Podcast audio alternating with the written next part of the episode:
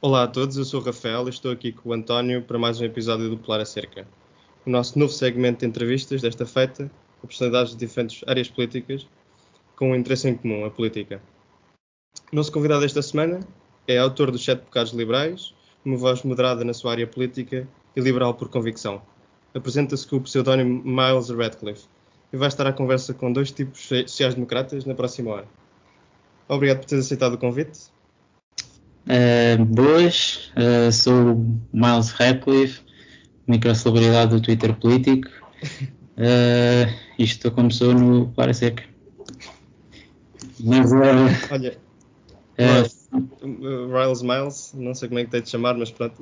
Pá, Miles. Miles, olha, um, como e quando é que começaste a interessar por política? Um, para aí diria em 2018.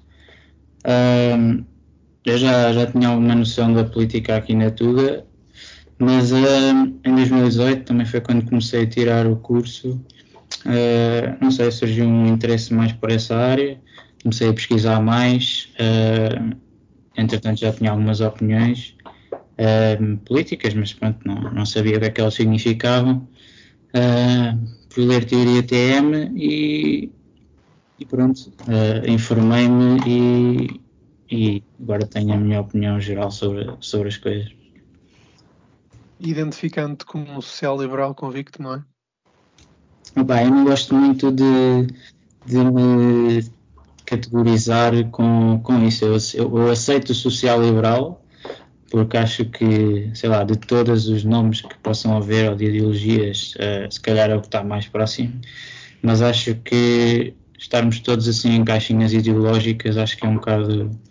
Não está certo. Tipo, quando temos uma opinião divergente dessa caixinha, acusam-nos logo de termos um, não termos uma, uma ideologia pura. Pá, e para mim acho que isso é, é tipo ok. Todos temos uh, opiniões diferentes, temos opiniões que se calhar não, não se coadunam bem com o pensamento geral que temos no resto das coisas. E, pá, e acima de tudo, muito pessoal no Twitter parece ter sempre a mesma ideologia, são sempre cópias uns dos outros, e especialmente os liberais e os comunistas, uh, lá na rede do pássaro. Mas uh, pá, às vezes parece um bocado ridículo, por isso é que eu não gosto assim tanto de me categorizar, mas, mas aceito social-liberal sem problemas. Sim, percebo, não quer ser dogmático, mas é. também não seria errado chamar-te pronto, um liberal de centro, como também gostam de dizer no, no Twitter. Diz Tranquilíssimo. Pronto, e também uma primeira pergunta, Miles.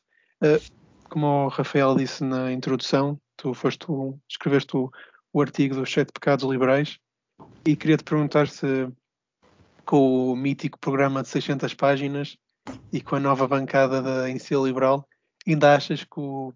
Pronto, é verdade que a Assembleia da República ainda não, não tomou posse, mas queria te perguntar se ainda mantens algumas das críticas ou todas que escreveste nesse artigo. Bem, o artigo já foi escrito há algum tempo uh, e não costumo relê-lo, mas uh, penso que, se não todas, grande parte das críticas continuam lá, porque eu nesse artigo uh, enumero, nomeadamente, sete, entre aspas, pecados da, da IEL, um, epá, que simplesmente não desapareceram até à data de hoje. Uh, continuam muito, muito conservadores para o meu gosto, deixam temas de lado. Uh, pá, tudo um pouco uh, do que eu digo lá no artigo e acho que podem ter agora mais alguma diversidade de opiniões, tendo em conta que têm mais deputados e também houve coisas no programa que eu não li todo, obviamente, que ninguém lê aquilo tudo, mas um, houve coisas lá no programa que me agradaram, nomeadamente a rede de transportes um, e o facto de eles falarem também uh, mais sobre o ambiente, que era algo que estava completamente omisso desde o início da IEL. Um, mas sim, algumas coisas melhoraram, mas depois outras uh, continuam na mesma.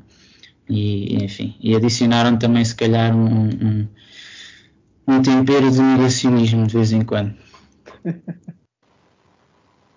mas pronto, também, uh, falando até dos deputados que foram eleitos, se é que não estou em erro, foram oito, e também perguntar-te também uh, se achas que te revês melhor com algum do, dos deputados eleitos e em que sentido?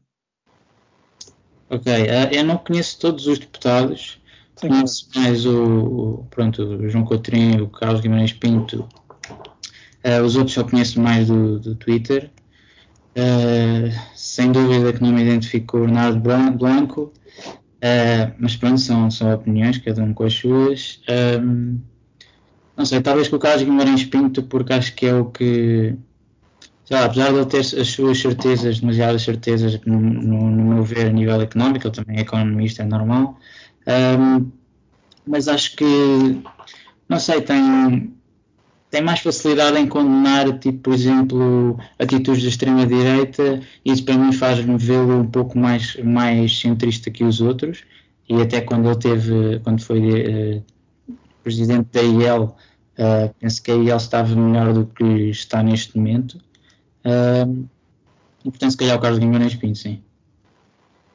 E até que ponto é que achas que essa ala conservadora, digamos, eh, que falavas há pouco, eh, até no, no teu artigo, até que ponto é que, acha, é que achas que essa ala conservadora consegue, um, digamos, desviar o, o, a IEL de um partido realmente liberal, uh, à semelhança dos outros partidos da Europa?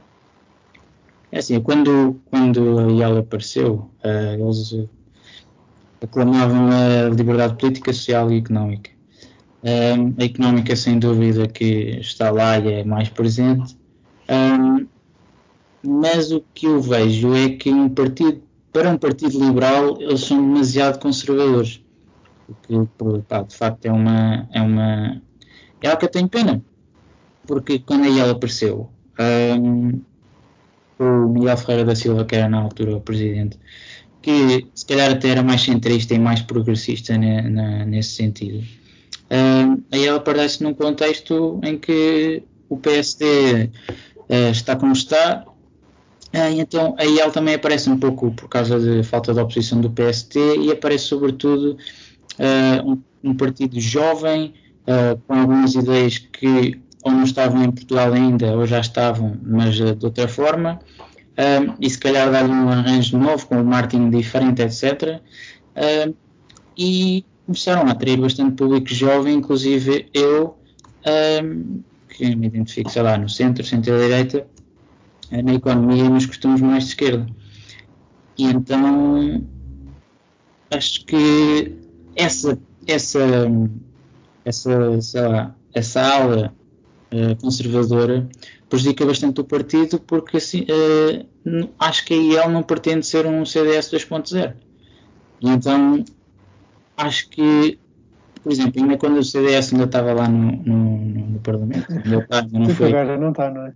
Ainda não foi a uh, nova Assembleia, não é? Mas acho que era um bocado redundante se ele de repente começasse a ser toda conservadora uh, e tudo isso, porque o próprio CDS na economia também acaba por ser liberal. Então havia pouca coisa que os diferenciava e eu pá, grande parte dos dirigentes do CDS e do que eles defendem e não queria que a IEL se tornasse numa coisa desse tipo. E achas que é, que é só a aula conservadora que puxa a IEL para fora do centro também a economia ou achas que há uma certa pronto, libertário de direita, pronto, também, tentando não exagerar muito, ou uma certa força da ala económica mais à direita, também diria que o Carlos Guimarães pinta um bocado que se calhar não lidera a libertária, mas um bocado não tão à direita, mas também à direita. Achas que não há tipo, um, um, possível afasto do centro, também a nível económico, não só de costumes a longo prazo?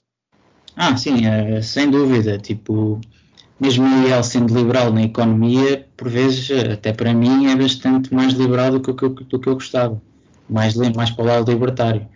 Nós, uh, se calhar vamos falar nisso mais à frente, mas no, no panorama europeu dos partidos liberais, dentro dos liberais, aí ele costuma estar uh, mesmo à direita. Os liberais uh, europeus acabam por ser entre centro-esquerda e centro-direita, e aí ele uh, há quem ponha mesmo na direita, e até uns malucos do Twitter na extrema-direita.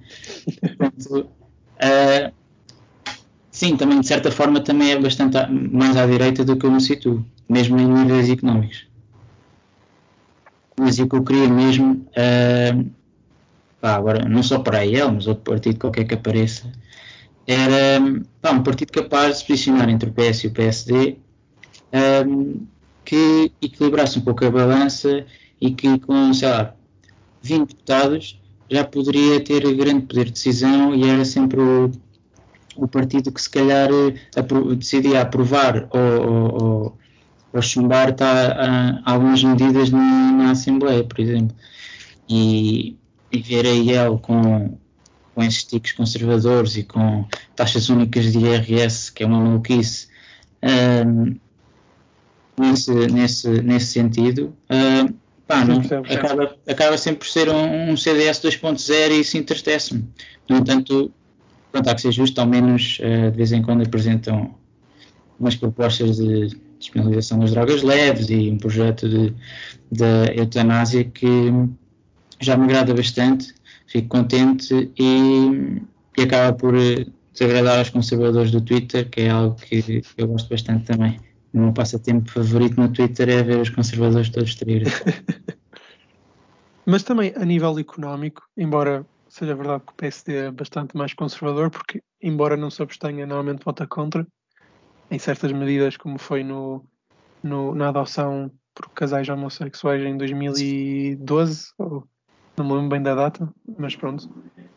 Mas a nível económico, não te achas um bocado também mais próximo do PSD do que da iniciativa liberal? E, se possível, com pessoas como o Johnny e assim, que também ele pensa que se identifica como social-liberal convicto, achas que seria possível pá, no futuro? Tipo um, um D66 ou um, um choque livres, uns sociais liberais dinamarqueses em Portugal? E, e provavelmente os apoiarias, não é?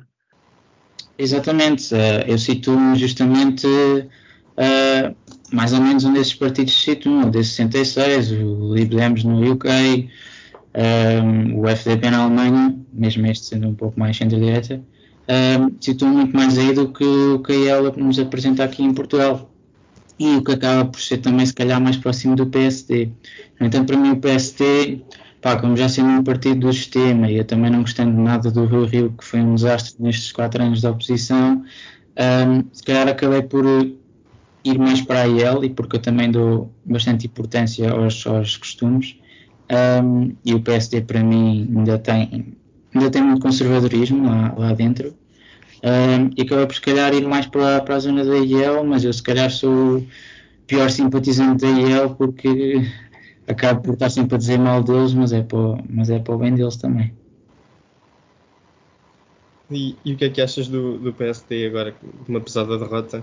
Achas que a IEL tem espaço para crescer ainda ou, ou, ou o que tem para crescer já cresceu? Uh, gostava só de contextualizar um pouco, porque a IEL também apareceu um pouco da, da do PSD e das constantes estupidezes que o Rui Rio dizia, não é? Desde, desde a questão dos baixos quinzenais e da eletricidade, Sim, claro. é, todo o banho de ética, negar que em Portugal há racismo, é, depois diz centrista, diz que o PSD é um partido de centro, mas depois faz acordos com a extrema-direita, é, candidatas como a Susana Garcia, bem, tudo isso acho que pá, completamente horrível e pá, até nem sei como é que há, há, há, pessoas na minha área política que preferiram votar no PSD do que, do que noutro partido dessa área, seja ele, volta até o PS, porque às tantas o PS ganha por maioria absoluta. Um, porque também não há, não, há, não há uma oposição que seja de facto válida que, que as pessoas vejam, é pá, se eu votar aqui no PSD, sei que o governo uh, vai melhorar as condições de vida das pessoas. Não, as pessoas acabam por votar mais no PS porque ninguém bem acredita no Rio. Era essa a minha sensação. Porque o PSD tem um problema elaborado por pessoas uh, decentes como é o, o, o Miguel, Miguel Poiás Maduro, por exemplo. Um programa uh, elaborado por pessoas da sociedade civil e do PSD que tem respeito dos seus pares e com um líder carismático e que saiba defender aquelas ideias, é o PST ganhava as eleições na boa. O problema é que, pronto, chama-se Rui E também, mais uma pergunta que, que eu acho que até nós os três concordamos, que está, não sei, não sei em que sentido está no programa da Iniciativa Liberal, mas penso que está pelo menos a nível de pensamento, que é reformas eleitorais. Hum. gostaria de saber qual é a tua opinião, se preferes ciclos uninominais ou se preferes até aumentar círculo, círculos em vez de diminuir, ou se só queres um círculo de compensação, aumentar deputados, qual, qual é a tua visão sobre isso?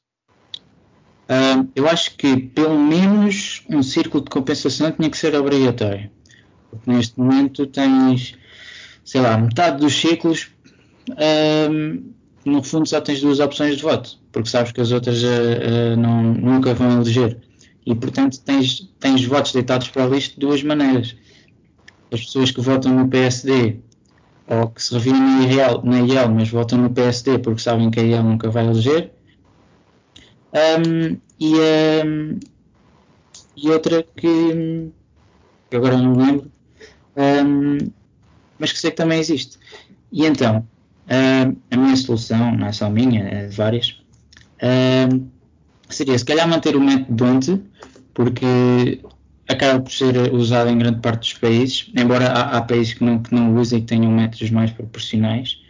Um, mas se calhar manter um método com um círculo de compensação e talvez mexer nos círculos, mas para, para os reduzir, porque eu por acaso não vejo vantagens em, em em aumentar círculos ou deixá-lo estar como está. Tem que haver uma revisão, uh, nem que seja só para definir melhor quantos, quantas pessoas, ou melhor, quantos, quantos deputados, quantos mandatos é que são eleitos por cada, por cada círculo. Porque teres, por exemplo, o Círculo da Europa que tem imensas pessoas a votarem uh, eleger apenas dois deputados, uh, acaba por também ser um desses círculos em que mais vale votar PS ou PSD, porque, porque senão o teu voto acaba por ser deitado para o lixo porque mesmo que votes na, na mesmo que votes na IEL, o teu voto vai para o lixo porque não, porque a IEL não vai eleger ninguém em princípio.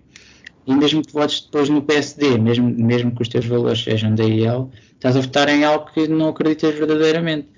Então acabam por ser então, estas duas formas do teu voto ir para o lixo. E nestas eleições foram pelo menos 700 mil votos para o lixo, o que para a mim pessoalmente indigna-me bastante, porque é como se as pessoas não tivessem mesmo a votar no que querem.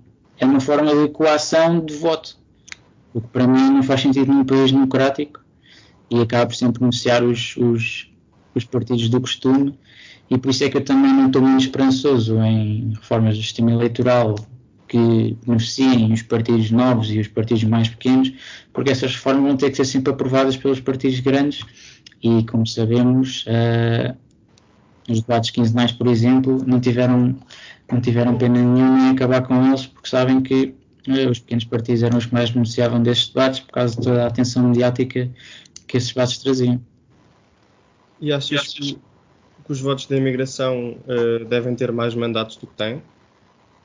Absolutamente. Apesar das pessoas não viverem uh, em Portugal, acho que têm todo o direito de, de, pá, de votar nas políticas do seu país Uh, o que não quer dizer que também depois não voltem a Portugal, não é?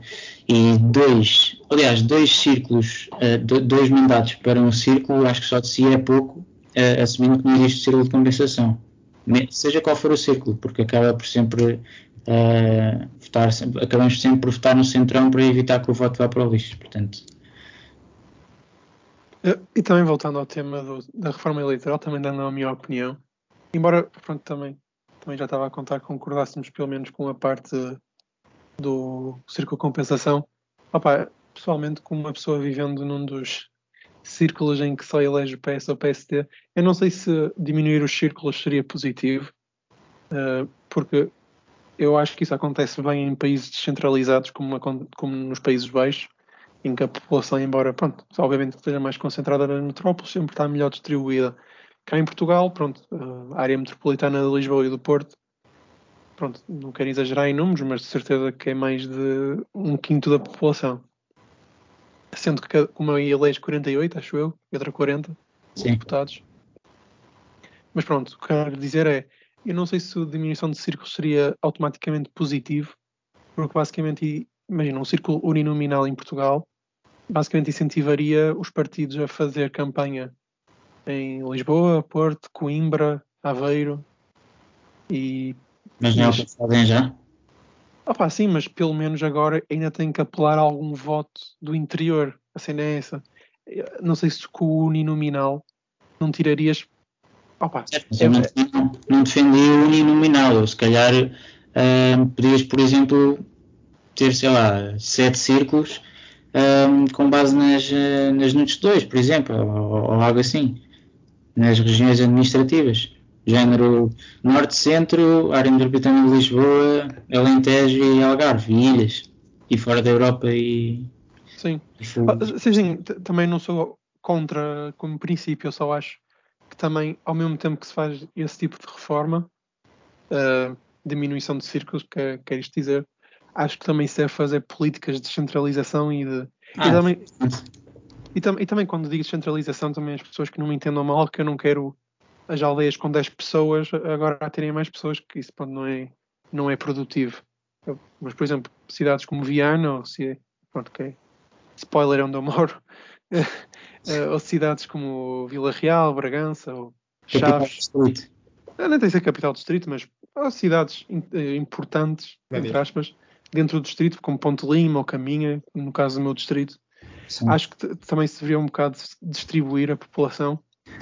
E também eu acho que também seria positivo uh, esta medida, se calhar ainda menos, ainda menos as pessoas gostam, que é aumentar o número de deputados. Uh... Exatamente, eu também defendo isso. Aliás, Portugal, no contexto europeu, um, acaba por, em relação à sua população, ter menos deputados do que o, grande parte dos países europeus. Verdade defender, o número de, defender a redução do número de deputados. Outra asneira que o Rui Rio já, já disse que queria fazer. Um, para mim, acho que quanto mais representatividade, um, tivermos, uh, melhor. Sim, e representar eh, partidos muito pequenos, microfenómenos e coisas desse género, porque também um, um círculo de compensação também iria permitir que, por exemplo, partidos como o RIR se calhar tivessem um deputado. Mas eu não acho isso bom. Eu acho que quanto melhor representado tiver a população portuguesa no, no, na Assembleia da República, melhor. Mesmo que seja com partidos de uma causa ou. Sim, exato. Sim. Completamente. Também volto ao, ao que tu disseste também, que é. Porque também aumentar o número de deputados no fundo, também a ideia, eh, também só acho que se calhar até vou repetir um bocado que disseste aumentar a representatividade, não é? Já que não, vou, não vou fazer as contas, não, não, faço contas, obviamente, estou só a tirar números para o ar, mas Viena agora elege 6 com 230, mas aumentar, sei lá, 300 e, e por favor, se aumentarem, metam um número ímpar, que a possibilidade de haver empate em Assembleia da República é algo que, não sei, mete muita impressão, mas pronto. Imagina, 349, como há na Suécia, eu acho, pronto, obviamente que os números de deputados em Viana aumentariam e por isso a representatividade seria melhor. Eu acho que no fundo uh, também seria bastante positivo. E uh, também entrando um bocado na reforma eleitoral, Miles, uh, a regionalização também é bastante importante e penso que pronto, em civil liberal também tem que se dar algumas algumas congratulações por também pelo menos falar mais sobre o assunto e não sei se tens também boas ideias definidas em relação a isso. Gostava de ouvir a tua opinião. Eu isso por acaso nunca, nunca fui pesquisar muito, mas uh, acredito no princípio que quanto mais, quanto mais próximo a decisão tiver do cidadão, uh, mais próximos a, a, sua vida pode melhorar, porque são os próprios, uh, por exemplo, na, na, na, nas câmaras municipais. Um, é o presidente da Câmara e os vereadores que sabem mesmo a realidade daquela situação, não são as pessoas que estão a, a dirigir esses, esses, organismos a partir de Lisboa. E então, nesse sentido, eu apoio a descentralização, mas tinha que fazer muito mais pesquisa, porque nunca, nunca foi tema que eu me interessasse muito, apesar de saber que já, já houve um referendo um, a, a, propósito disso. Um, que até o Rio na altura era contra, mas agora é a favor, ou ao contrário, já, já, já não me lembro. Um, não sei se notam, mas eu tenho um ódio especial ao Rio. Um, e então, então, pronto, para mim é a descentralização, desde que não implique mais, mais uh, cargos políticos, mais taxas e aquela conversa toda que a direita gosta de evitar, um, para mim eu sou totalmente a favor. Uh, a Iniciativa Liberal também propõe o salário mínimo regional. Entrando numa parte mais económica, achas que isso é viável? Uh, eu acho que é o salário mínimo municipal. Exatamente. Eu já, já, eh, já me explicaram isso no, no Twitter e também eh, fora do Twitter. Um, eu sou favorável à existência de um salário mínimo nacional. Um, agora, cada município poder definir o seu salário mínimo, uh, não sei até que ponto é que isso resultaria, porque uh, não sei se há grandes experiências disso, uh, especialmente na Europa, mas um, teria, ter, teria ter que sempre a base no salário mínimo nacional e este teria sempre que ser aumentado todos os anos, na minha opinião, uh, sempre pelo menos a taxa de inflação. Uh, e por isso uh, há muitas críticas que fazem essa proposta da IEL e eu também não gosto de estar sempre aqui a defender a IEL porque também não sou do partido, mas um, acho que quando, quando quando essa proposta, uh, se essa proposta vier a existir, um, ehm, temo que haja muitas críticas da parte da esquerda uh, no sentido de que se cada município pode, pode, pode, pode definir o seu, o seu salário mínimo, se não vai haver uma corrida uh, race to the bottom para, para definir o, o, o, salário mínimo ser cada vez mais baixo para, ser, para a competitividade ser mesmo, mesmo fixe uh, e então e, e então as empresas poderem pagar menos e então termos um, uma, uma região ali de, de, Portugal só de salários baixos, baseada em salários baixos e precários. Um, e acho que isso é uma crítica válida, um, mas só mesmo uh, se a medida fosse implementada é que conseguiria ver se isso de facto ia, ia acontecer ou não, mesmo que tendo por base o salário mínimo nacional uh, género, o município não poder baixar mais do que o salário mínimo. Uh, acho que pode também ter vantagens, lá está, ao nível da competitividade, mas se, se isso acabar por ser, se acabar por ser uma race to the bottom, acho que, acho que não vale a pena. E, e qual é que achas que é, digamos, o modelo ideal, o modelo económico ideal para o aumento generalizado dos salários? Não só o salário mínimo, mas o salário, o salário médio salário de, generalizado das pessoas. É assim, eu não vou muito na conversa de que o pessoal emigra porque os impostos são altos. Eu acho que as pessoas imigram porque não encontram oportunidades. Eu acho que, acima de tudo, o que o Estado deve fazer uh, é uh, tentar igualar as, as, oportunidades das pessoas, uh, sejam que sejam iguais e que elas de facto existam.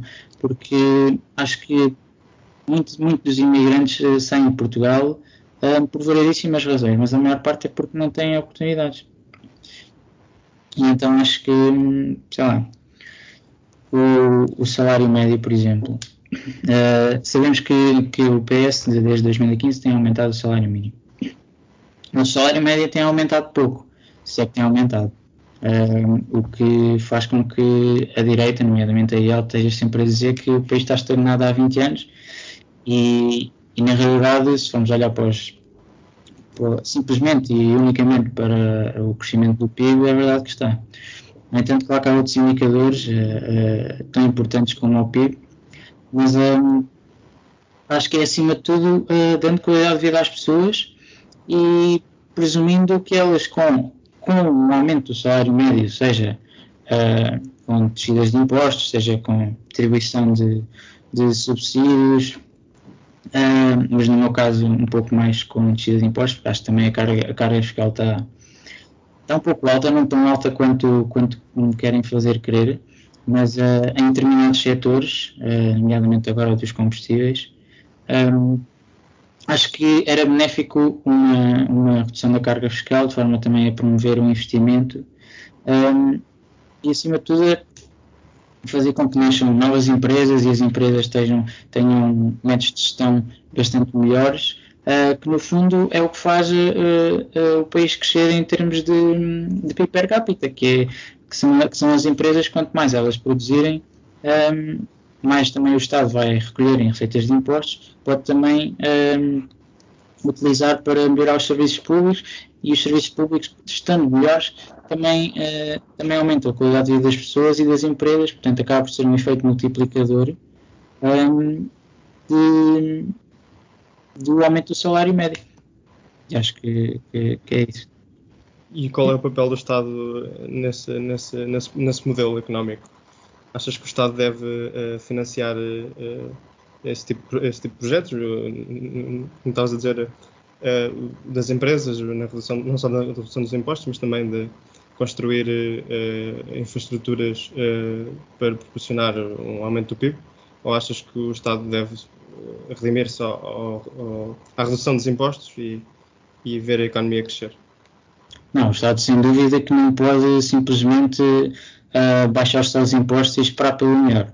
Claro que uma descida dos impostos teria, teria, teria um rombo na receita fiscal, que, como, é, como, deve, como devem calcular, uh, imediato. Uh, claro que depois pode-se comentar que, que eventualmente seria compensado pela maior receita do IVA, de mais consumo das famílias, etc. Um, mas não, o Estado não pode simplesmente sair da frente e, e, e permitir que os, que os privados atuem simplesmente uh, com o Estado simplesmente a mitigar as falhas de mercado e tudo. Acho que o Estado tem que tem que ser ser diferente. O próprio liberalismo um, já não é o que era, já é uma já as ideologias acabam por evoluir e e o liberalismo já não é o que era no, no século XVIII, ou o que é. Já ninguém acredita que a mão invisível, por si só, um, faz, faz milagres. O Estado uh, não, não tem só que mitigar os efeitos maus do mercado. O Estado tem um papel essencial uh, na coordenação de políticas nos mais setores, uh, agir pro, proativamente na política industrial, utilizando o seu efeito de, de arrasto de, para toda a economia.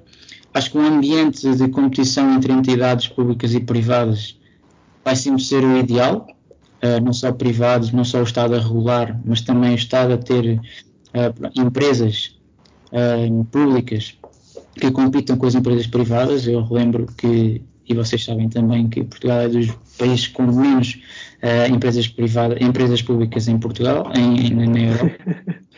E, e, o liberalismo não deve ter preconceito com essas empresas por apenas serem públicas. Uh, é essencial que o Estado Sim, claro. haja também como coordenador para mitigar o risco e a incerteza que muitas dessas empresas e famílias possam ter. Acho que tem que falar para, para, para, as pessoas de hoje e não para as pessoas de, do século XVIII, que foi quando o liberalismo, ou século XVII, quando o liberalismo começou a aparecer. É isso. Ah, Bem, não, então, não, podia então, concordar mais.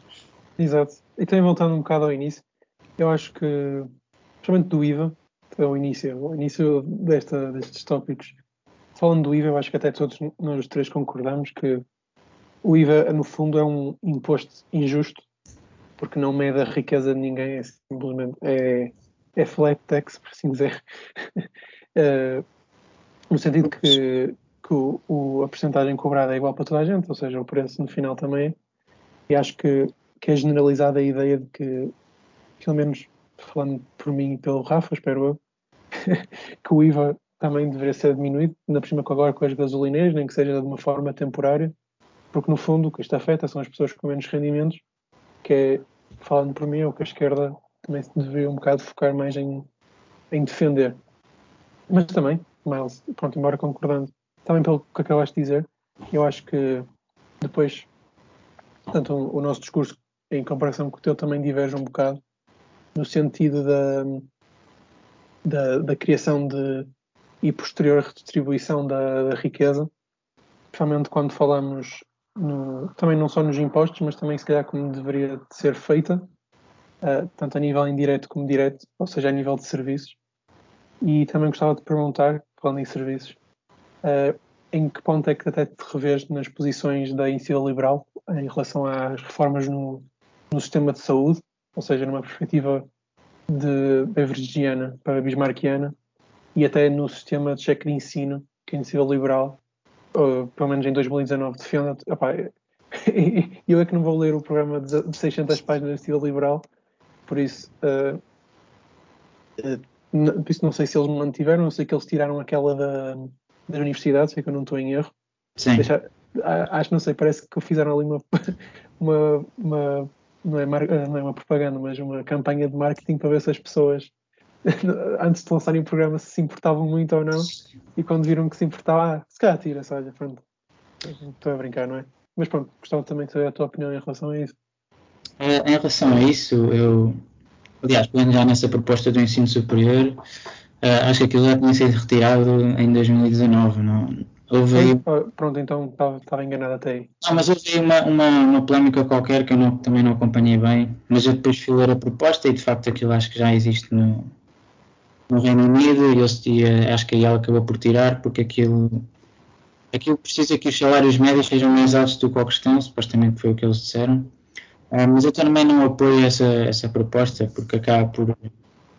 Não se pode ver também nos Estados Unidos, não é que eles defendem o modelo dos, dos Estados Unidos, mas. Também faz com que os, estudantes tenham dívidas astronómicas uh, que eventualmente têm que pagar depois quando, quando tiverem emprego. Uh, eu acho que é, se calhar é uma boa ideia na teoria, mas depois na prática não, não se calhar não funcionará tão bem. Quanto, a, quanto ao que eles efetivamente propõem na, na educação, eu sou favorável à, à, ideia de que não, não deve estar presa numa escola com base no código postal, ou seja, uh, e aqui onde eu vivo, em Lisboa, isso acontece acontece bastante porque apesar de tu poderes escolher entre se calhar uma, duas, três escolas no teu, na tua zona de residência, um, ehm, podem ser uh, escolas, uh, pá, não queria dizer mais, mas menos boas. Um, ehm, e acho que cada pessoa poderia escolher sei lá, uma escola qualquer que lhe dá mais jeito por que razão for, porque está mais perto do trabalho dos pais, porque tem lá uma auxiliar que gosta muito, tem lá, whatever, tem lá o irmão já. Um, acho que acho que isso é sou favorável a isso. Quanto à saúde, um, do, em relação ao beveragiano e, e ao bismarckiano, um, olhando para os países que adotaram um e outro, uh, eu não vejo assim grandes diferenças do género. Não são os países mais ricos que adotam este, porque no Reino Unido também tem o NHS, que é tipo. que é um uh, depois na Alemanha também tem, tem o que é o que é defende. Portanto, acho que não é o sistema, não é o modelo de saúde que define se o sistema de saúde é bom. Acho que são outros fatores, normalmente é a eficiência e a qualidade da gestão de cada hospital e, e clínicas. Um, no entanto, sou favorável à ideia de, da ADSE para todos, uh, em que, mais por uma questão de justiça do que propriamente perceber se funciona, porque já sabemos que, pá, pelo menos há cerca de um ano, dois, penso que houve uma notícia que, que a ADSE estava, estava quase falida, precisava de novos novos clientes, entre aspas, utentes, um, e então acho que isso estar simplesmente uh, exclusivo para os, para os funcionários públicos e suas famílias, um, acho que acaba por não ser justo e eu até sou, até sou, até utilizo a ADSE porque a minha mãe é, é funcionária pública. E acho que é uma, uma forma bastante bastante boa de desenvolver hospitais privados e hospitais públicos um, concorrendo, concorrendo entre eles, porque acaba por ser como se fosse um vale um, para poder ter determinados tratamentos em determinados hospitais e clínicas que aceitem este sistema da, da. Um, e assim acaba por ser mais democrático no sentido que é em porcentagem do rendimento. São, se não me engano, são 3,5% do rendimento por mês um, que, que, vai para. Pronto, é, é o pagamento para, para estes serviços de saúde. Portanto, acho que isso poderia muito bem ser, alargado para toda a população portuguesa. E, e, ainda falando nos custos que, que a ADSE iria, hum, pronto, com a universalização, iria provocar, um, achas que à semelhança do que acontece na Holanda e na Alemanha, achas que esse custo ia ser superior e até talvez eh, difícil de comportar para, para, para o tesouro, tesouro, Público Português? Lá está, isso é o que me põe um pouco de pé atrás quando digo, eu, quando digo que, a, que a ADSC devia ser para todos. Eu, quando digo que ela devia ser para todos, se calhar não é por achar tanto que iria resultar e queria melhorar as finanças, entre aspas, da ADSE, era mais por uma questão de justiça todos poderem ter acesso a um sistema de saúde estatal. Um, acho que possivelmente com o alargamento a todos, um, se calhar por esse alargamento pode ser feito possivelmente a pessoas uh, se calhar mais novas uh, ou não. Uh, o, que, o que iria determinar se a ADSE conseguiria, conseguiria ter umas finanças limpas ou não. Porque se entrassem muitas pessoas mais velhas com mais problemas de saúde na ADSE, uh, possivelmente uh, iria-lhes compensar bastante, porque têm que ir a muitas consultas, se calhar fazer algumas cirurgias, um, e aqueles 3,5% do seu ordenado iria-lhes compensar bastante. Agora, se forem um, pessoas novas a entrar na ADSE que pagam 3,5% e que se calhar até neste momento ganham mais que reformadas, por exemplo, um, se calhar para, para a própria ADSE seria melhor, do género, recebem mais e não gastam tanto a pagar, aos, a, a pagar às entidades privadas pelo, pelo seguro. Um, eh, por isso, não sei que impacto é que teria o alargamento, uh, porque, por causa dessa situação das idades, porque normalmente uma pessoa com mais idade irá, irá necessariamente uh, utilizar mais cuidados de saúde. A ADSE também tem uma obrigatoriedade no pagamento. Achas que se deveria retirar essa obrigatoriedade para haver uma igualdade, uma, uma escolha, uma, uma, escolha real do consumidor, ou achas que se deve manter, manter um sistema uh, fixo. Mas como assim, a obrigatoriedade? É, portanto, todos os utentes da ADSE são obrigados a descontar uh, um certo valor para, para, que o sistema funcione. Um, mesmo que não utilizem, mesmo que, que não, ah, que não utilizem. Uh, achas, que isso, achas isso justo? Achas que deve haver mais uh, escolha da parte do consumidor? Eu acho justo na medida em que, e isto é só há pouco tempo, uh, eu lembro que na, há uns anos quem saísse da ADSE depois não podia voltar a entrar. E acho que neste momento, se não me engano, isso já é permitido. Um, portanto, no fundo, uh, uma pessoa que adesse à ADSE depois teria ali um, um espaço de tempo em, para perceber se aquilo de facto lhe compensa. Um, e sim, deveria, deveria, deveria pagar enquanto está a utilizar. Um, mas acho que pá, lá está a liberdade. Eu acho que a pessoa se, se vê que não lhe compensa e se prefere outro seguro ou se prefere não ter nenhum, acho que poderia ter a liberdade de se entrar, entrar e sair da ADSE como quisesse, porque não estamos a falar de um seguro privado, não é? Não estamos a falar das finanças de uma, de uma empresa uh, de saúde. Estamos a falar do Estado e acho que o Estado deve, deve justamente zelar pelo bem-estar dos seus cidadãos uh, e neste caso é, é, deixar entrar e sair as pessoas da ADSE uh, com base elas queiram ou não. Mas não achas que no fundo redirecionar a, a, atenção toda para uma ADSE universal pode não acabar por ser, pronto, a atitude incorreta, na minha opinião, obviamente. Porque não achas que seria mais positivo uh, defender, quando na CIO liberal, não sei, mas falando por ti, Miles, uh, estar centrado num serviço público uh, que, que também por si é universal de melhor qualidade e mais, mais, mais abrangente no sentido de conseguir atender mais pessoas, pronto, falando das filas de espera do atual, do que falar de uma ADSE universal.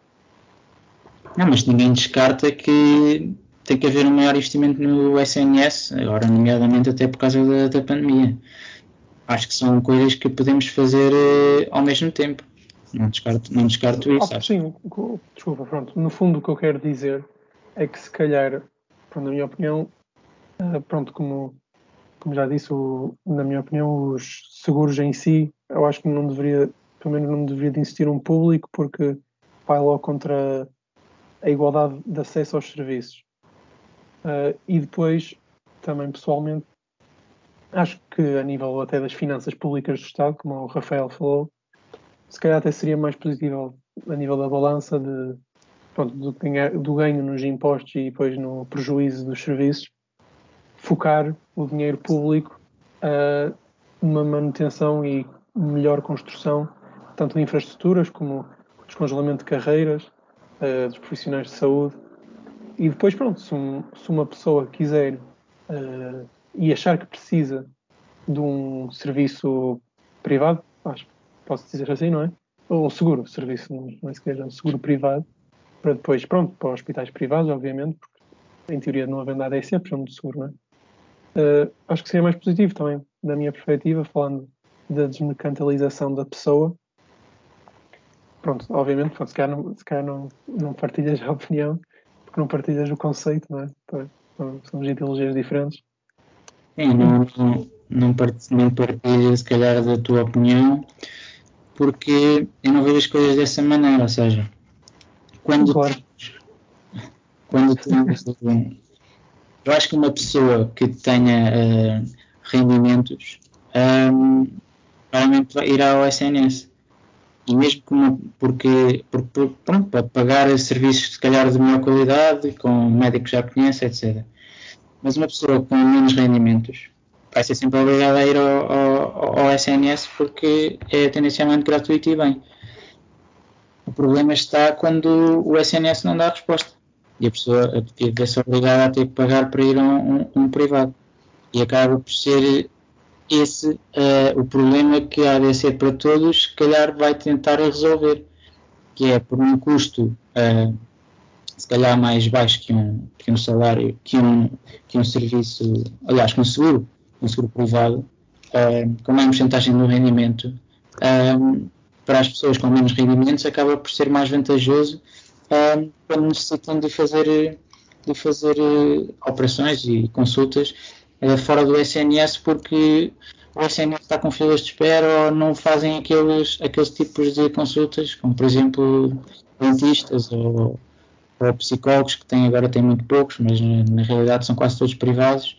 Uh, portanto, este tipo de serviço as pessoas têm que sempre recorrer ao, ao, ao, privado. E acho que nesses casos, especialmente, é que a ABSE faria sentido haver o argumento para todos para, para uma pessoa com menos rendimentos não ter que pagar um, um, seguro de saúde ou ter, que, ou ter que pagar uma consulta por si só que um psicólogo se calhar chegam aos 80 euros, por exemplo, por uma hora de, de, de consulta. Portanto, nesse sentido, eu acho que valeria a pena, uh, mais, mais lá está, numa questão de justiça, do que propriamente numa questão de se resulta ou não.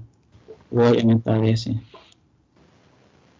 Mas também, também o alargamento da ADC também acho que levanta outra questão que também já acontece agora, digo eu, que é a parte da, das comparticipações, também falaste, que como é que podemos assegurar, por exemplo, eh, houve polémica, por assim dizer, não sei se foi, acho que foi o ano passado, quando houve a, a revisão das comparticipações da ADSE, que uma série de grupos privados acabaram por uh, não sei se foi, não sei se foi cortar o contrato, para assim dizer, com, com a ADSE e assim, as comparticipações. Uh, também não achas que se corre um bocado esse risco depois, uh, universalizando a ADSE, depois as pessoas, pronto, no, mesmo estando na ADSE e pagando para a ADSE, não poderem ter acesso a, a certos hospitais privados por falta de, de comparticipação neles? Mas eu acho que pode ser vantajoso também para os hospitais privados que adiram a este sistema da ADSE, porque sabem que muitas pessoas, eh, especialmente de rendimentos mais baixos, eh, tenderão a aceder ao, ao sistema, a esse sistema e que se, se isso não existisse nunca entrariam no, no, no, hospital, no hospital daqueles, percebes? No hospital privado. Entendo. Também a parte. Mas eu não sou expert em saúde, atenção. Sim, não também não, falo um bocado uh, só pelo que leio. Tem também as diferenças vão entre, entre nós dois, um bocado também na parte ideológica, não é, não é só pragmática, é também como vemos a, a relação entre os serviços e as pessoas. Um, e quanto, por exemplo, agora mudando um bocadinho de assunto, um, onde é que achas que o Estado deve intervir uh, mais nos, nos, outros setores? Nós falamos agora da saúde, da educação. Uh, estava a pensar, por exemplo, o caso da TAP, o caso uh, de outras empresas que foram, uh, não diria nacionalizadas, mas que foram intervencionadas. o que é que tens a dizer sobre isso? bom, eu acho que já falei isso, calhar um pouco disto, mas eu sou dogmático ao ponto de dizer que o Estado tem que ser diminuído, ponto. eu acho que há, áreas que deve ser reduzido sim, uh, Mas calhar até há outras que até pode, pode ser aumentado, por exemplo.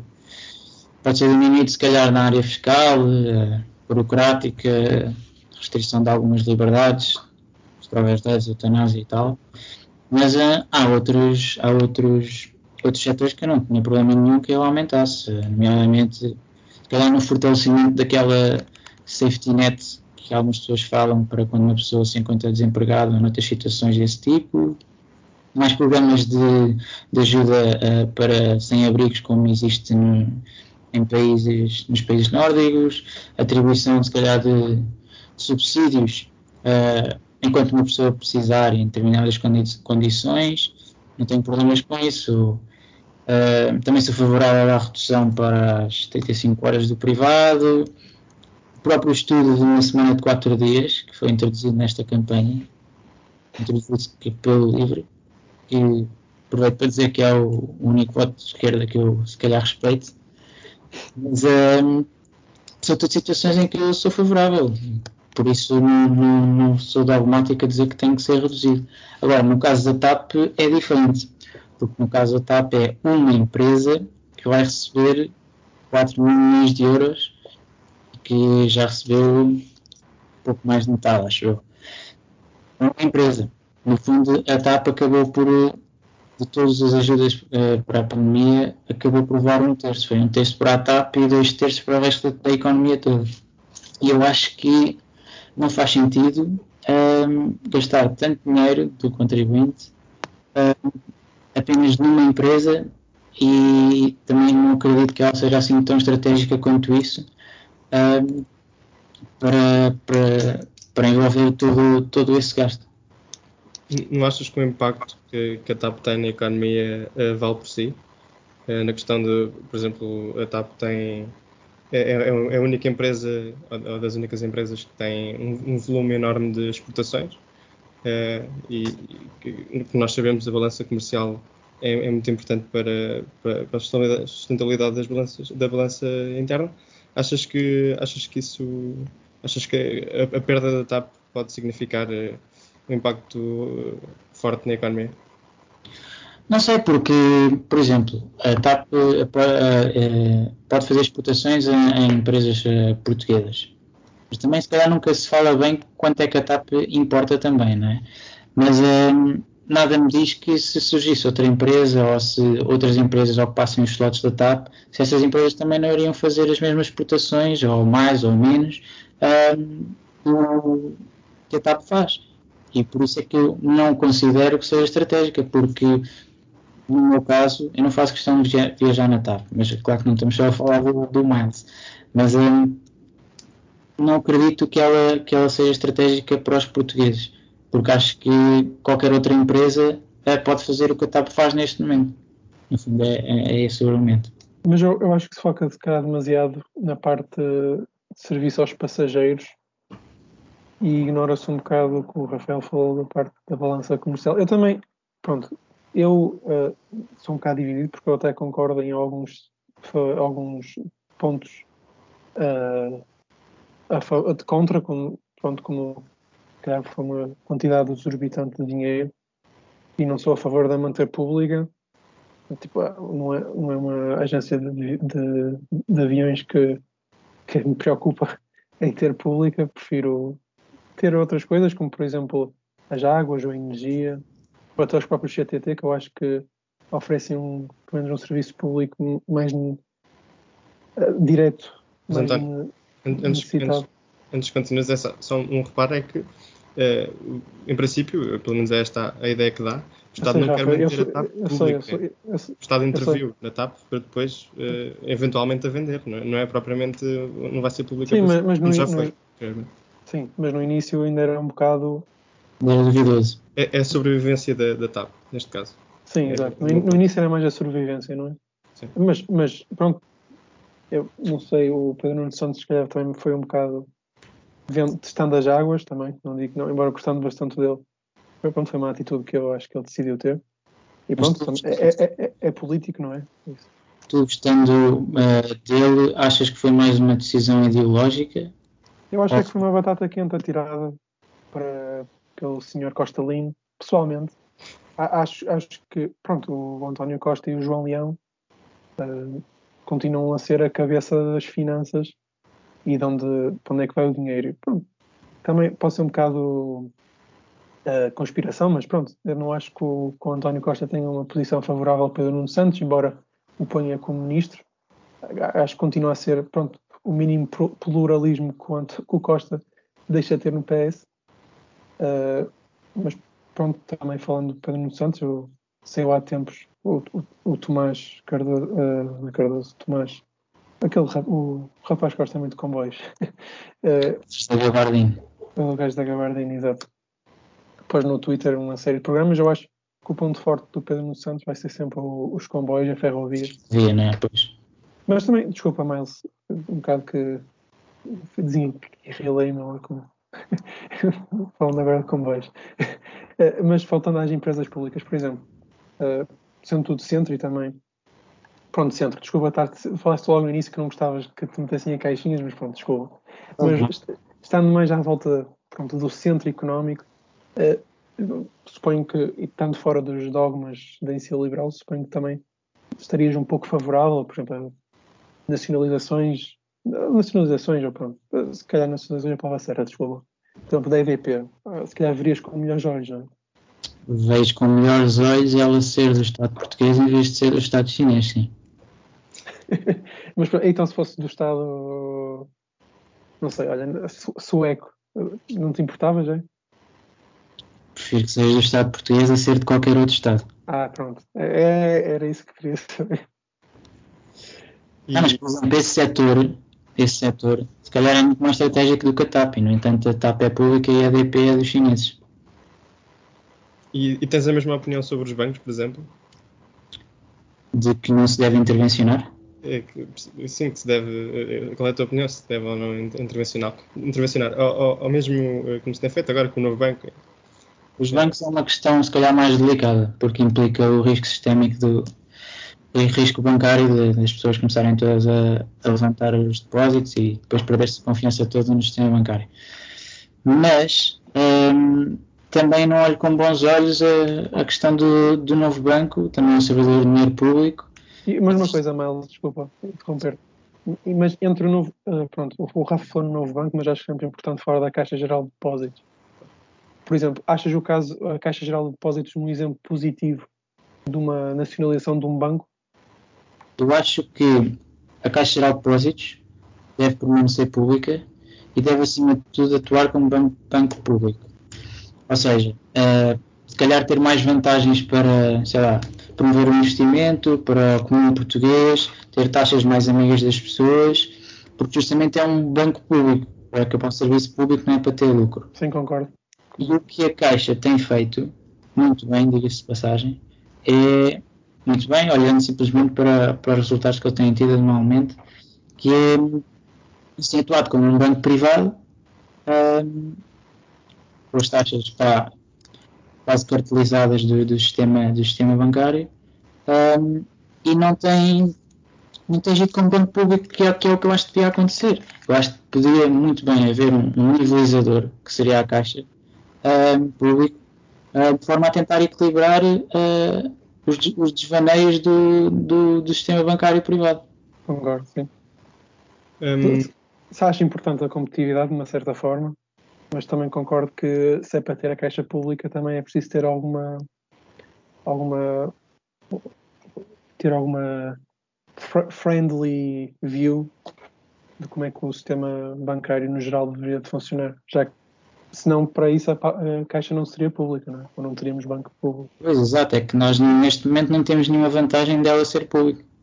Para mim é como se fosse um banco privado que está a ter lucro.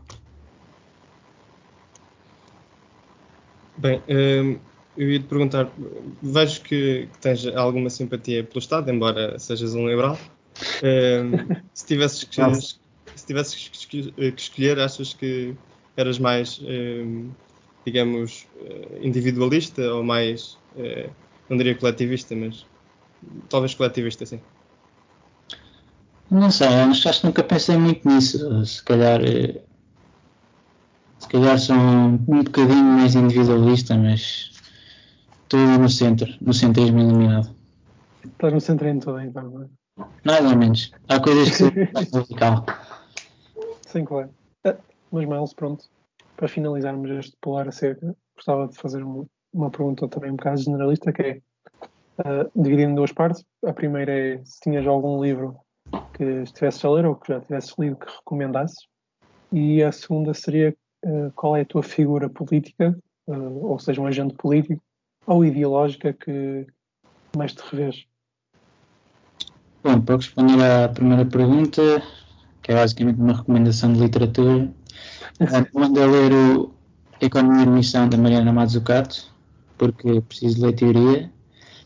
Um, estou a gostar de alguns pontos que ela faz, obviamente não concordo com todos, mas uh, recomendo bastante a leitura. É um livro muito fácil de ler, não é muito grande, portanto, recomendo a leitura. Recomendo também a leitura do, do meu artigo, se quiserem, já que falámos aqui. É o meu tweet fixado há muito tempo. Um, quanto, a, quanto a pessoas uh, políticas ideológicas que mais me identifico, um, eu não gosto muito de me identificar assim com pessoas, um, se calhar mais com ideias ou mais com partidos, mas se calhar aqui de Portugal uh, identificava-me mais com o, o Adolfo Mosquita Nunes ou o Poiás Maduro até mesmo Francisco Assis, mesmo sendo do PS. Um, acho, que há, acho que é alguém que, que pronto, apesar das diferenças, consegue ter, consegue ter um diálogo e, e falar ideologicamente e perceber determinada situação é boa para o país, mesmo sendo direita ou esquerda, é relevante. Um, mas depois sim, mas em termos de partidos eu gosto bastante do, desse 66 da Holanda, do Reform da Estónia, que é o País Liberal, que, em que um dos partidos liberais é pró-russo e há um partido de extrema-direita em segundo lugar. Se calhar não assim tão, tão, tão paraíso quanto isso. Mas sim, no fundo, é, no fundo acaba por ser isso. Eh, antes de finalizarmos, gostava também de deixar uma recomendação eh, literária, não estava previsto, mas eh, lembrei-me agora. Eh, a mais breve história da, da Rússia com, dos Jamilhas, acho que é um livro que saiu há pouco tempo e que tenho estado a ler. Tenho estado a gostar muito, por isso deixo como recomendação. Pronto, Miles. Obrigado por ter aceito o convite e por teres vindo ao Polar a Cerca. Obrigado pelo convite e boa sorte com o projeto que nós estamos a precisar de social-democracia a sério. ah, obrigado a todos por terem vindo. Boa tarde.